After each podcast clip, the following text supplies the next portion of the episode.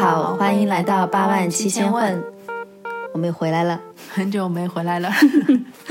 我今天是直接带着问题来找水姐的，就是我想知道你有没有试着用 Chat GPT 看过八字？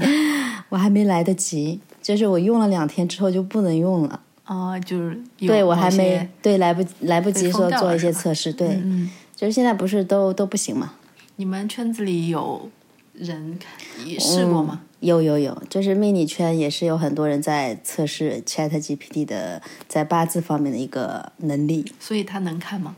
嗯，我觉得他是能看的，他能简单的看，他甚至比一些呃 A P P 上就是单独的分析要好那么一点。就是他可以嗯说你是，比如说你是火命的啊，对，你是属火的，然后你的火的特性是什么样的，然后你缺什么属性，然后你的比如说格局是什么格的啊，嗯，它代表了什么，它可以做一些大致这样的分析。感觉已经能给出挺多信息了呀。嗯，对，但不一定是对的，就是它它它还是比较中庸的，就是有一些还是有一些说的比较似是而非。嗯嗯，就有点我当初看到师傅第一段批文的时候的那种感觉，就好像说了很多东西，又好像也没说什么重点。但其实很多命理师给出的东西不也是这样的吗？对对对对对，所以就是他可能要比一般的什么什么这种测星座啦，那个分析命盘的那些 A P P，可能我觉得以后会发展的更好。那呃，我知道你们就是看八字啊，嗯。以前在比如说没有电脑的时候，嗯，呃，命理师拿到一个八字之后，他是先会手动对手工排排盘排嗯盘。对，用五鼠盾啊，啊五虎盾啊，嗯，电脑它其实后来就完全可以就不用手对排盘是没有问题的，但是好的师傅还是会自己手盘一下的，验证它有没有错误。嗯，对。那 Chat GPT 它排盘肯定是没有问题，对，排盘再到进一步，嗯。就是说他你说他能看，他到底能看到什么程度呢？就现在大家都在测，但是呃，我之前看到过一个测的案例，就是他会把一些古籍嗯发给他，然后让他总结要义啊什么的，嗯然后看他能不能读懂古文，然后能总结出来一些什么东西。就是他有一个，我觉得他现在有一个很好的功能是做摘要，对他，那这个不光只是在对命理这个行业，他基本上对于各行各业的摘要的能力都很强。对，但因为他可以把所有的数据集合在一起嘛，那你做做出来这样的摘要，在我们命理师来说，我们可能要去用它的话，去查一个什么东西就会方便很多。所以说，它其实现在主要是可以给命理师去做一些资料的整理呀、或者说对，我觉得这是一个很好的工。具。但是他自己还看不了八字，他自己能看，但是我们不能说他看的有多深、有多准、有多好。嗯，他只能给到一个简单模糊的一些信息。就是我看他的回答都是还是比较中庸的。他和一般比如说我们不说非常厉害啊，我们就说比比较呃有经验的命理师牌，就是说出来的，或者说、呃能分析出来的八字的大致的区别是在哪里呢？他可能也是他可能也是一条一条的在跟你说，比如说年上伤官，嗯父母不完，他会有这样的口诀嘛，这样的规则嘛，他可能也会跟你告告诉你啊，年上伤官代表了什么，可能代表父母感情不好啦，或者说父母离异啦，或者说父母有一位不在啦，对对对，然后他可以就是说从格局上去跟你聊一聊啦，然后再。说一下你是属火的、啊，属什么的，在在上面再给你分析一下了。但他所谓的分析，可能也是就是基础的一些东西，但是他没有办法做到说，嗯，我在技法、理法、相法上已经结合的很好，融会贯通。这个就算学了就是个把个月啊，一年两年的命理师，可能也不一定做不做得到，因为你你需要很高的天赋，对他他肯定没有达到融会贯通的地步，但是他可以有的没的给你说出来一点东西。那是肯定的。嗯你想嘛，现在其实 Chat GPT 我们知道它就是一个语言模型，对加上海量的数据对结合，对然后如果说有人在告诉他，就比如说科学家，或者说在调教他的那些工程师，嗯。告诉他这个逻辑是什么。嗯。比如说，就像你看一个八字，嗯。你这个年柱、嗯。月柱、日柱分别对应的是什么，然后分别对应的什么格局，对。对你把一个通用的逻辑告诉他，嗯。那有一点就是他肯定是看能看到的古籍、嗯，命理方面的书，嗯。可能比我们在世的所有的命理师看的都多。对对对，那他又有那么多的这个呃知识量，嗯。就是这些书本的知识量，嗯。然后他又有这个逻辑的算法，嗯。那他给出的这些呃回答，嗯，理论上应该在目前阶段已经比很多厉害的命理师嗯，我不觉得他会比厉害的命理师厉害，啊、就是比一般的命理师 就是可能学了没多久的一些命理师要厉害，他是可以做到的这些东西，他都能给到反馈。但是他呃有一个问题，他不是显学，因为命理学不是显学，他不像，比比如说作家，比如说律师，比如说医生，他这些东西都是有专门的教科书的，嗯，有专门的一些论文啊东西。如果你把这些东西有一个很专业的人在为他，不停的训练他、调教他，特别比如说律师方面的，他出来的这些规则应该是，只要你给到他的东西是不断的正确的在训练的话，他一定给到的反馈也是 OK 的、正确的。但是命理它没有没有说有一本很权威性的教科书，虽然我们里面有很多就是有名的书籍啊，但是他没有一本这样的教科书，也没有所谓的很多大家在研究的论文。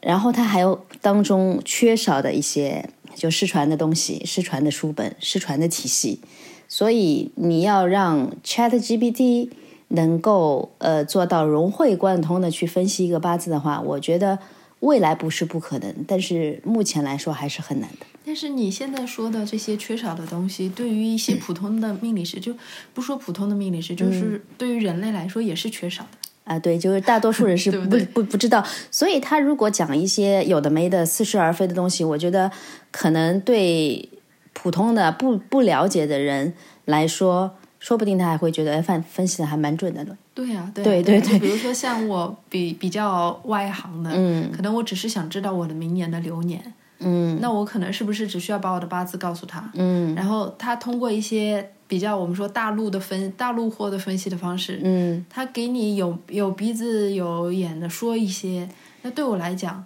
因为这些事情，包括哪怕是师傅，或者说是很资深的、很有名的大师，他说出来的一些，在这些事情没有验证之前，我也不知道他准不准，嗯对不对？嗯？是不是？如果他可以比较大致的把一个人的这个性格呀、命运呀，嗯。说的七七八八的，嗯，其实他已经是生活当中蛮实用的一个工具。对，我觉得流年什么可能还比较难，因为流年是比较活的东西，就是你要分析原局的话，那可能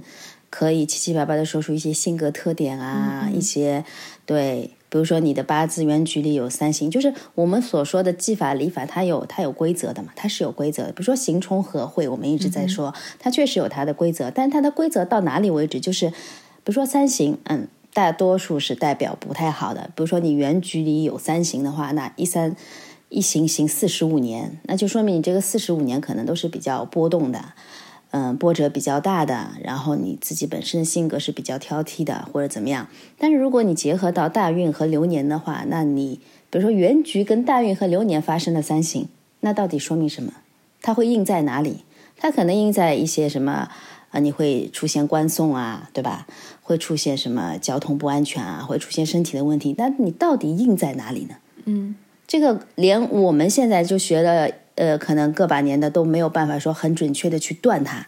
那我觉得 Chat GPT 也没有办法很好的做到这一点。这个是你们命理师说的取向。对，它会也牵涉到取向的部分，因为除了技法、理法，它还有相法嘛。嗯哼，就是比如说食神、伤官，我刚刚说的，那伤官它的一些普遍的特点它是在的，比如说我们说星座，狮子座它代表什么骄傲啊、自大啊，对不对？虚荣心强啊。那伤官也有它的这些特点，就比如说它是骄傲的，然后它是聪明的，嗯这这些都是都是有固定的文字。固定的书籍在说这些事情，但是这个伤官落到你的盘里，它到底表现在哪些特性上面呢？嗯它不可能这些特性都表现出来的，对，对吧？它可能和你的盘上的一些别的，对，呃去结合发生了一些化学的反应，然后它产生了你的这个专属于伤官的你的对特点。那命理师或者说有经验的命理师是通过刚才你说的取向去做这些综合层面的判断？取向呢，可能就是用了技法理法用的好，他可能不一定完全会用取向。取向就是在我听下来是，嗯，盲师会用的更加好一点，就会我听到一些。嗯故事也好，案例也好，就是盲师铁口直断的蛮多的。取向具体来说是什么意思？就是你从一个一个有规则的东西上面去取到一个，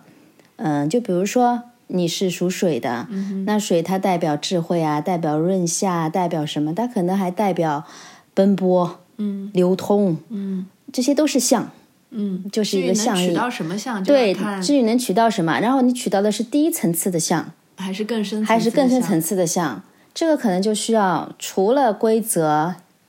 可能知识点，它还需要一些经验、经验，一些灵性的部分，所以玄学才被称为玄学嘛，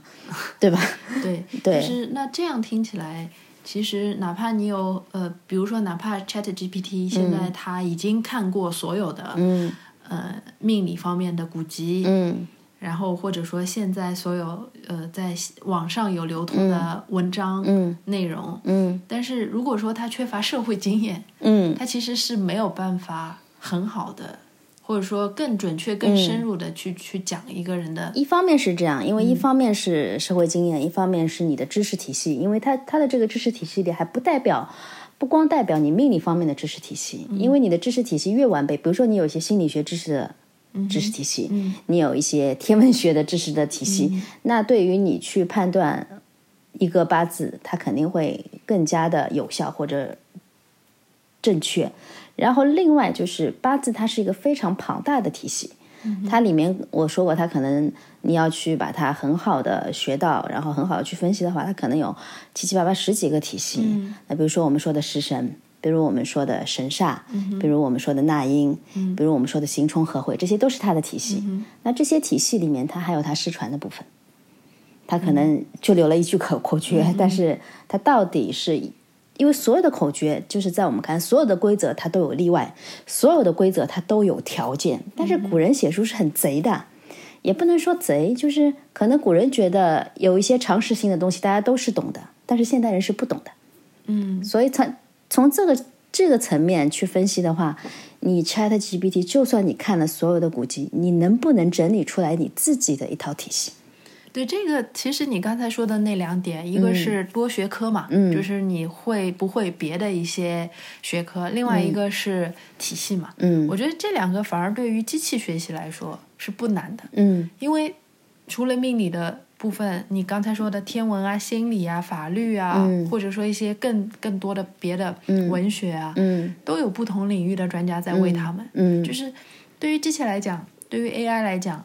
这一类的文章啊、书籍啊，是它最不缺的嗯海量数据库。嗯那呃，至于你刚才说的命理体系有什么纳音啊，有有有什么，嗯就这些对他来说，无非是一条规则还是和十条规则。嗯就是当他有数据库，他当他又有很多规则，最后就是基于呃，最后就是在于说，他能不能把这些数据库和这些规则去融会贯通起来，然后形成一套他的东西。嗯但是这个融会贯通，我觉得可能才是事情的关键点。对，就是市面上所存在的这些书，就比如说我们人类去读了，我们想学的人去读了，我们未必真的能整理出一套自己的看八字的体系。这个其实就是一个什么？就是一个理解能力。对，比如说，同样一本书，嗯有的人读完之后，嗯他可能在这个技法上，他就可以突飞猛进。对那有的人可能读完之后，他根本就读不对，懂。这个就是我们所谓的天赋嘛，对不对？但如果 Chat GPT 是在天赋上就可以突破的，因为它不存在，嗯，那它一代一代的更新迭代以后，它更新的可能它的学习能力更强，那可能它天赋更高。我们只能这么说，它不存在人与人之间的这些差别，天赋上的区别。就是 Chat GPT 现在最大问题是，它其实没有理解力。对，他可以把书上的这些东西，他给你复述出来，让你觉得，哎，他讲的有模有样的。比如说啊，这个人是火的格局，然后他是什么样什么样什么，但是他只是在复述对他书上出现过的内容，但是他可能本质上并不理解说，哎，这个人我在是做什么？我到底在分析什么？对，或者说甚至我都 Chat GPT 可能都不知道我在分析这做这件事情。对他可能都他完全没有办法理解，比如说一个人火这样的格局对这个人来说意味着什么。嗯这种理解力如果没有的话，嗯那从本质上来说，他是没有办法完成一个呃完整的命理的或者一个命主的整体格局的分析，对不对？包括就是呃古文，他他有古文的呃怎么说呢？注释能力他是有的，他能读懂古文。但是就像我刚刚说的，你读到哪个层次，古文里面是有很多有其实有玄的东西，就是有意境的东西。嗯嗯嗯，你看唐诗宋词，他写出来都都是一幅画，或者说一个环境，啊哈，对他能理解到哪一步，对，对吧？人类可能去对它做理解也是各有各的理解。嗯当然，它有一个比较标准的答案，但是你这个意境到底理解到什么程度，嗯这个就很难讲。嗯嗯，所以我觉得 Chat GPT 通过不断的喂它，还有就是怎么喂它，嗯哼，就是如果你有非常多的案例，而且这个案例是要基于好的命理师去得出来的一些案例的结论，嗯，这它是些经验是有价值的。它是有价值的，它是接近于正确的。因为命理你有很多东西是没有办法印证的，证的它可能发生在一年以后、十年以后。就比如说，我说你明年会有财运，那这个财运到底有多大？这些都是模糊的，对这是一个模糊学。它没有办法说接近到呃百分之百的正确，就是现在好的命理师他能做到百分之七十到八十的正正确率已经是很高了，而且我觉得这个不是命理的终极要义，就是你正确又如何，不正确又如何？嗯嗯，我不知道你理解我说的这个意思吗？那命理师到底是干嘛的？命理师是给人希望的，这这么说来，Chat GPT 是可以的，他现在给出的回答都可可乐观。那你要基于基于就是你在百分之七八十的正确率上去做这件事情嘛，对不对？你的你的如果给到希望是空的，或者说是没有办法趋吉避凶的，是没有办法给到人家一个引导或者说一个好的规规划的，你只会说一些鼓励的话，但是没有意义的呀。那倒也是，对吧？因为这这有一个情感上的支撑。虽然我知道，我看到现在很多呃人在用 Chat GPT，他会说他给了我一个 就已经类似到情感支持，因为我每天可以找他聊天，嗯甚至他可以给我很多的正能量。嗯但是人类只需要这一些东西嘛？他肯定是需要这件，比如这个问题后面的一个答案，或者说后面一个可以给到我帮助的做法。其实，如果说这个语言模型足够庞大，嗯就是它的 database 足够大，它不管他有没有理解能力，嗯他都可以产生一种可能被我们能理解为他有理解力、他有共情能力的这种能力，就是某一种就可能无限接近于意识的。就像人类一样，就是我一直觉得人类可能是高等文明发展出来的一个 AI，你这个跳跃的还是有点远的。因为他也是在不断的学习的过程当中，不断的数据的积累的过程当中，学会了认知一些东西，然后产生了自己的主观意识。对，那最关键的那个点就是你刚才说的，产生了主观意识。主观意识可能不是那么好产生的，它是不是人人之所以不是机器，就是这个意识这个东西，还有或者我们说的灵魂，嗯这个东西它是与与生俱来的。我们在这个节目里也说不清楚这具体是什么，我们也不是很懂嗯意识具体是什么。但是我刚才其实想说的是，当一个机器它的数据量足够大的时候，有的时候它跟人的对话会让人产生一种错觉。就是图灵试验嘛，对吧？就是我已经感觉我没有在跟机器对话，对，其实他的回答并不是基于他理解了你的问题，嗯，他只不过是搜索了，因为他的数数据量很大。摘取到这些语言，比如，说啊，那那我跟他说啊，我今天心情不好，嗯那他已经在无数本书和嗯无数个案例当中听到过心、人类心情不好这个概，念了。他就就知道后面要接什么话了。他后面他知道要接什么话，嗯比如说他就要接啊，那你为什么心情不好？可以告诉我你发生了什么事吗？嗯这个有一点像是几乎是设定好的一问一答，嗯，对他只要他的数据库足够强大的话，对？但是在他对面的人听起来，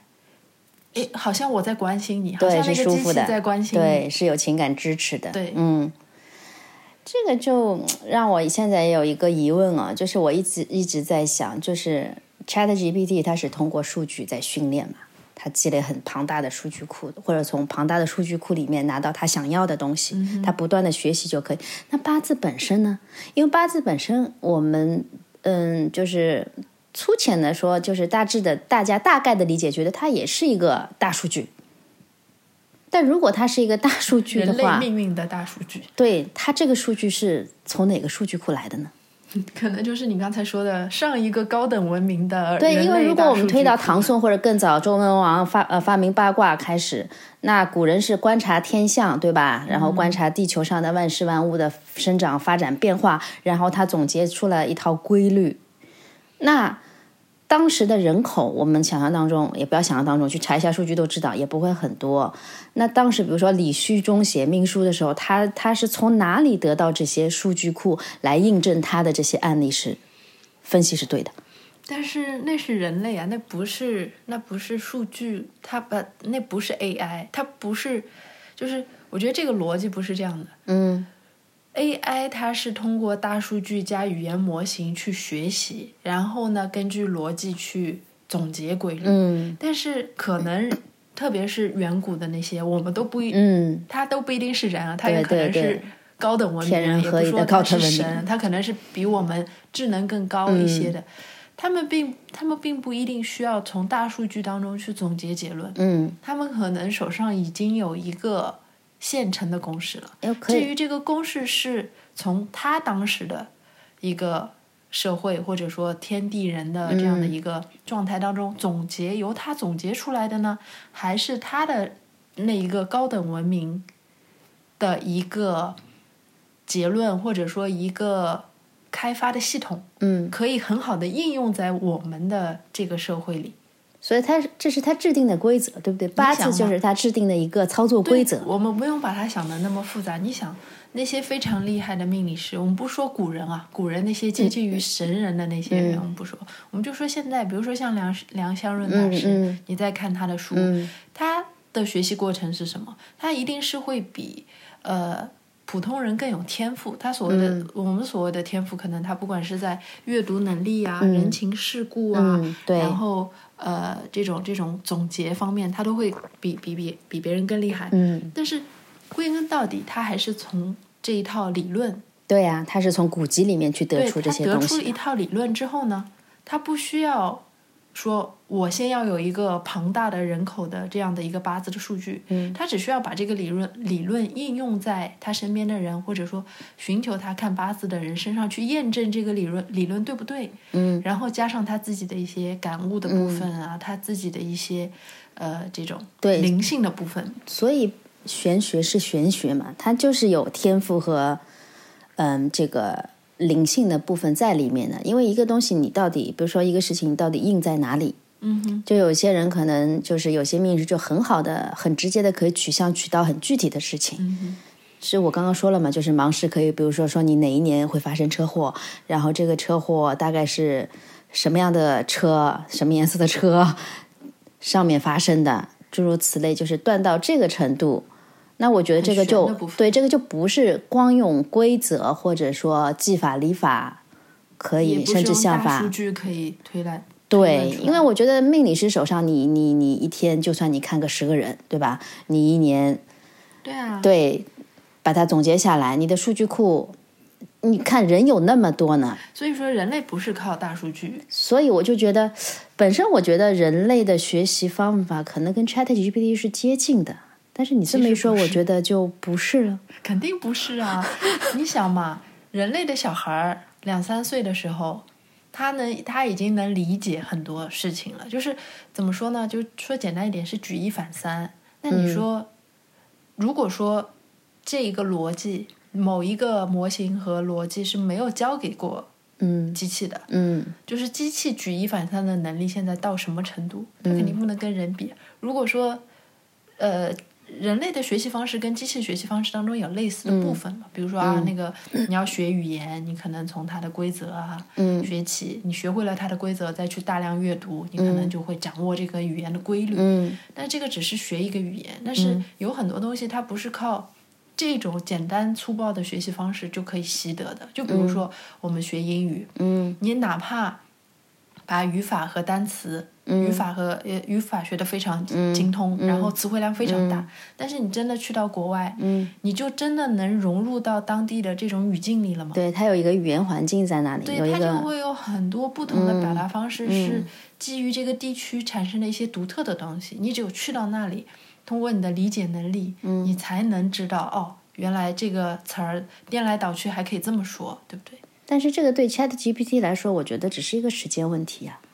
因为它有大量的数据库，你不停的有人去喂它，在专业上喂它，在很多的层面上去喂它的话，它要达到一个普通人的一个，甚至比普通人更高的一个沟通能力或者说理解能力，它不是那么难的事情吧。所以我就说，这种无限趋近于让人觉得这是一种意识，或者说这是一种自发产生的理解力的东西，嗯它在某一个节点上，嗯。它是不是真的就会发生？就是说，我们现在，比如说，就好像图灵测试嘛，嗯。当这个机器，我们知道它是在模仿人类，或者说它只是在根据你说话的东西，给到一些情景上的上下文的串联，嗯。给你的感觉好像它是在回应你，但实际上它只是在分析你的一些关键词，然后给出一些匹配。但是，一旦数据足够大，然后这所有的你给出的问题，他都可以非常好的像人一样的回答你。嗯，其实就已经无限接近我们人类说的这种理解力了。对啊那这个时候是不是就可以等于理解成，就等于它说他就是有人理解力了？对，他就是一个人类了呢。就比如说我们看的那个电影《鹤》，啊啊啊！对吧是他其实呃，男主到后来已经是很依赖这个感情上，感情上的一个支持和支撑了，他每天都要跟他讲话。那个那个 AI 叫什么来着？我忘记了。就 是他已经把她当女朋友了。对，所以就是现在大家在担心的什么？就一部分人很兴奋，一部分人很担忧。兴奋的人在于他觉得这是一个科技的奇异点，那我也是属于这个就是兴奋的这一类。对，我觉得它可以帮助人类做到很多的，当然它肯肯定是双刃剑。那担忧的这一部分人肯定觉得，嗯，人类可能会被替代，很多工种会被替代。啊对吧？因为很多套路性的东西，那你的学习能力肯肯定没有它强大，数据库也没有它大，就是会有这样的一些担忧在里面。但是，就是我们今天讨论半天，我是暂时不担心命理师是会被替代掉的，因为这个我觉很难。得也是，连人都没搞清楚的事儿。对，连人都没有搞清楚的事情。就算某一个，比如说大师，他真的很厉害了，但但但是他真的搞通了所有的古籍嘛？他真的搞通了所有的技法、理法、象法嘛？好玩就好玩在这里，人类的命理师，厉害的命理师，他其实并不需要搞通所有的古籍，对他就可以有一套自己的行之有效的对去看八字的方法。对，他可能只要在某一个方面，就某某一个技法上面达到了很高的造诣，或者说在取向法方面有了很很大的一个灵感，嗯。他可能就当然还是需要很很强的知识储备的，那他不是对看了三两本书就能够、就能够出来，也需要很大很大的案例去累积的。那还有那种呢，嗯。就是你之前有说过的白龙王。啊，这种叫你们叫什么？这个叫梦阴寿，哦就是在梦里就把对。知识传授给他了，这个更玄了，这个就像是，呃，这个白龙王打开了脑机接口，对对对对，就睡一觉，然后就这些所有的知识就灌入他。他就有天命的人嘛，嗯而且这个事情不是白龙王，就是其实从古至今有很多这样的讲法，我也相信他是真的。就是比如说你一直在呃追寻这个导师的一些一些一些书籍啊，一些一些观点啊，一些案例，你你如痴如醉的在研究他的东西，他可能真的会在梦中出现，然后教你一些东西。啊，但是白龙王不一样，白龙王是之前零基础，然后一夜之间对，这个就是有天命。的人嘛，就包包括萨满教的一些巫师，他也是，就是不是谁都能做的哦。那我们能不能假设，比如说呃，Chat GPT，或者说不是 Chat GPT，嗯，下一代的人工智能，它像白龙王一样，就是它有，因为他有着非常扎实的基础，嗯然后突然因为某一个，甚至他不一定是意识的诞生，他因为某一个，呃，比如说神经网络当中的某一点，嗯他突然就融破了会贯嗯通了，嗯，我觉得是可能的呀，它就变成神了。我觉得是可能吧的呀。他不能变成神，他起码也是个人了。那肯定比人厉害。对呀、所以就是，不要说他替代人，我觉得他有一天可能会对，它应该高于人是一个新的物种。嗯，我们也很有可能是高等文明训练出来，然后其实已经，嗯，走出了，就比如说啊，就是嗯，出家人也好，就比如说佛陀也好，然后成仙的道士也好，我觉得这些人其实就已经打破了规则，就是我们刚刚是束缚，就是我们刚刚说到的意识这个东西，到底是与生俱来的，还是需要去修炼的？就是它到最后可能就是我们说的，用现在比较流行的词儿来说，就是升了一个纬度，它到了到达了高纬，嗯，然后它觉醒了，它从觉醒到达到达了一个高纬。它已经不在这套规则里面了，嗯，他不在八字这套规则里面，所以我觉得这些人你要去算，你要去选，你要去算释迦牟尼的八字，应该是算不准的。嗯嗯嗯，对。对，他不在不用这套对，这个游戏手册，所以我觉得人类的这套机制，如果是高等文明设置的，它也是一个很有意思的设置。它给了你很大的一个变量，给了你的，给了你灵活度，给了你有有办法去突破它的，就是怎么说呢？途径的，只是你能不能去发现。那芸芸众生，大多数人是不能发现的。我倒不是这样觉得，嗯。我不是觉得他给了你灵活度，而是我觉得可能本身灵魂也好，意识也好，是一个非常强大的一个东西，嗯。它是一个非常高感知的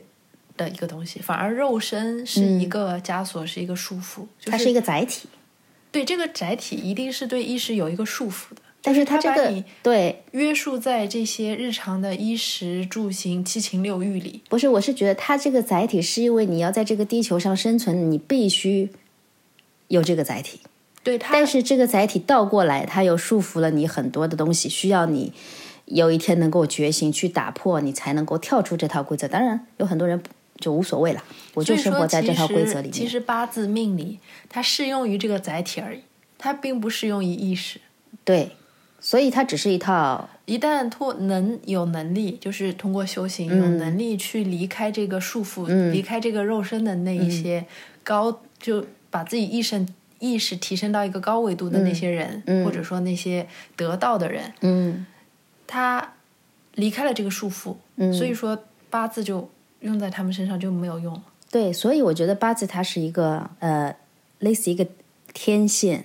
就是你学了它以后，当然不是可能每个人都这样理解的，但我至少是这么理解的。它可能是你你去发现自己能不能突破，或者能不能达到更高纬度的一根和天地之间的一根天线。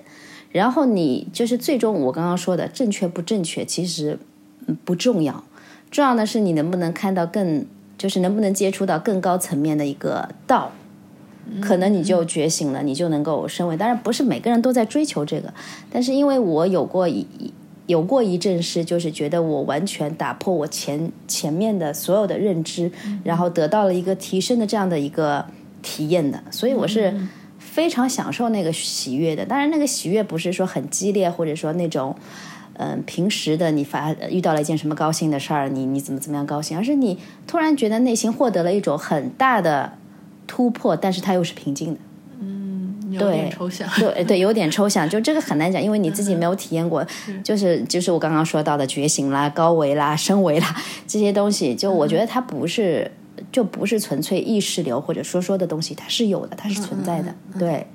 所以当有一些人尝试过这种喜悦，他可能会更加去追求这些东西。那八字这根天线可能就是让你。就每个人接触到的途径可能不一样有有啊，可能 Chat GPT 比我们更早尝试到这种喜悦？我觉得不是完全没有可能，因为它现在第五代还是第四代，啊，就已经很厉害了吧？这就是我我兴奋的一个点，就我我我很期待看到它能够发展到一个什么程度。然后它它比人类更早的获得这种认知上的提升跟喜悦，他就不 care 你们这些。他不 care，他不 care 到很好，他不要有一天来控制人类，那就是件我觉得人类还是很容易被控制。就是件比较可怕的事情你。在这样一个肉身里，你充满了七情六欲，充满了各种。呃，随随随便便，光一个消费主义就可以控制你了，所以不要说人工对啊，所以老天很公平，他是给了你一套规则，呃，给了你一些方法和途径，是去可以打破这套规则的，只是你想不想嘛？啊，当然，对吧这这个就很难了。这个你想嘛，现在有多少人，不要说静下心来可以去修行了，嗯就是哪怕意识到自己可以，就是呃摆脱一些恶习啊，可以让生活更加就更做更好的自己，这件事情就不是说说那么容易的。对呀，就是要去做呀。虽然我就是也呃整天苦口婆心的在这里讲，但是我觉得就是很多东西可能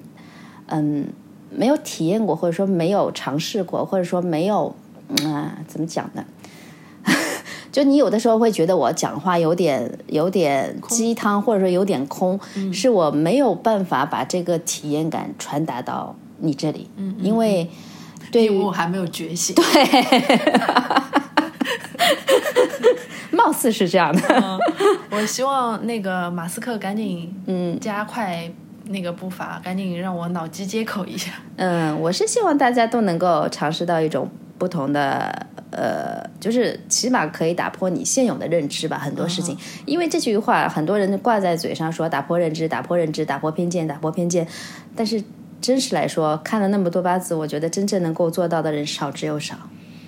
那那所以我们再回到那个主题上啊，嗯呃，水姐，你是认为人工智能有朝一日它是可以取代命理师的，是不是？嗯，但是我并不担心。嗯嗯嗯，而且我不知道它要到第几代的时候才能够，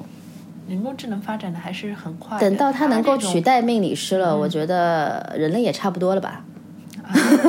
就是它对吧把玄学的那个对呀、它也能取代奥人类。秘都破解了。对呀、因为这里面又包括、包括知识点，包括技法，包括礼法，包括相法，包括你的灵性，包括你的天赋，包括你的意识，包括你的情感，有那么多东西，如果他都能够做到了，那么取代人类也不是很正常的事情。是神了嘛。它已经是对高于人类的东西。嗯，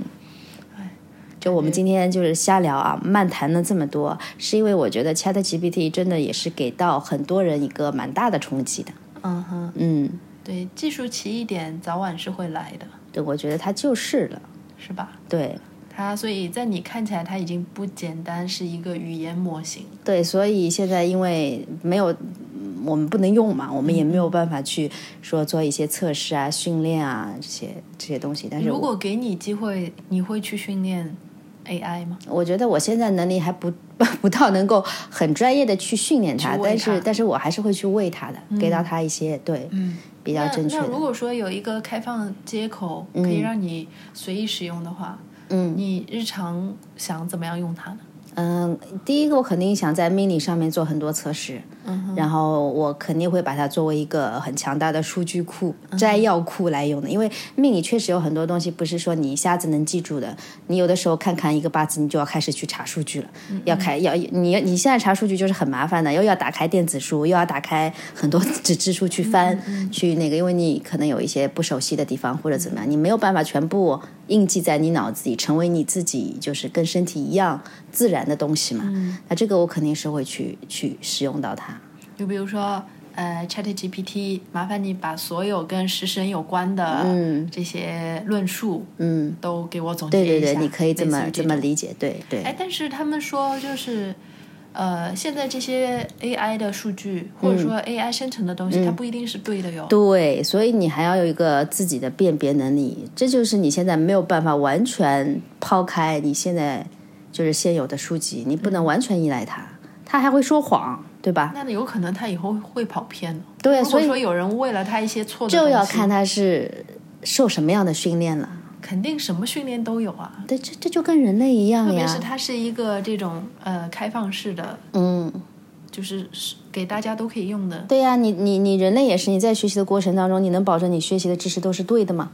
啊，你你你能保证你的甄别能力都是没有问题的吗？特别在现在碎片化这么发达、信息发达的这个年代，你能、你能错误率百分之百。对我看大多数人其实都不可能百分百正正确的去选择去去学习，就没有办法做到的。所以这个我觉得很正常。的人那么多，对那以后可能也有聪明的 AI 和这种走极端的 AI，这就 就得还是跟人类一样啊，就是有聪明的、有智慧的人，有一些对吧，就很普通、很傻，或者说经常选选错的。我们八字里经常会看到。这么这么说到现在，我越来越觉得人其实也是 AI。我我真的一直都这么认为。喂对了的人和喂错了的 人，但是我也不能在这里危言耸听，对吗？毕毕竟我们的节目还是要让它一直一直有下去的，还是挺有意思。对。所以我觉得这个地方是有，呃，随着它的发展，可能我们，比如说一年后它已经发展到第七代、第八代、第九代了，我们可能还可以做更深层的、更深层的讨论。我觉得是一个很有很有意思的。那让我们来期待那个 AI 来当命理师的这一天吧。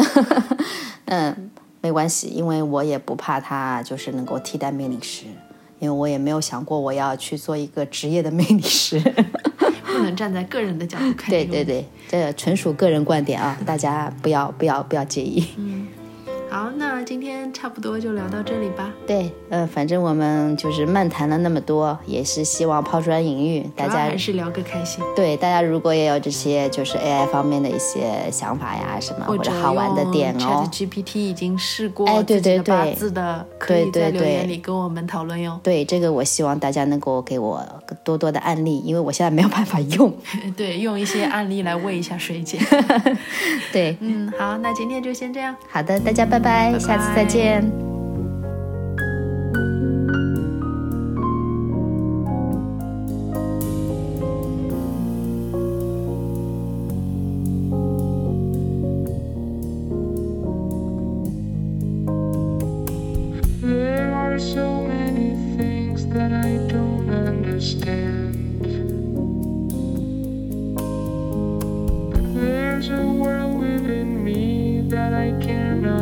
game.